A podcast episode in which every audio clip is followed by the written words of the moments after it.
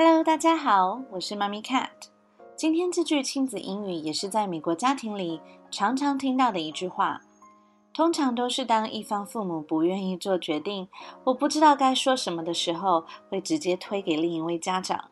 很多时候，小包子、小馒头想吃棒棒糖，但 Tony 爸爸知道我会比较在意，他就会直接和孩子说：“Ask your mother, ask your mother。”你们去问妈妈。当然，这时当我说不可以的时候，我就成为了黑脸，也意味着之后我会去找 Tony 爸爸谈话。Ask 的意思是问，Ask your father 或是 your mother。代表的是你的父亲或是你的母亲。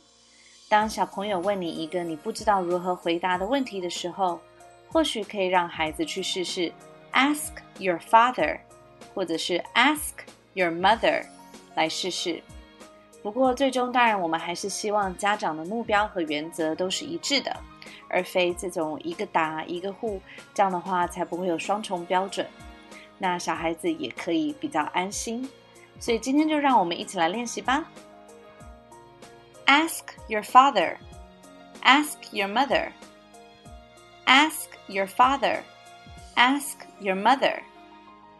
Ask your father. Ask your mother. Ask your father.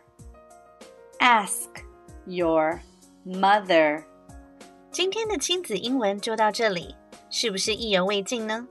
马上到各大 APP 商店免费下载《叽里呱啦》，有了老师的专业指导，亲子英文互动 so easy。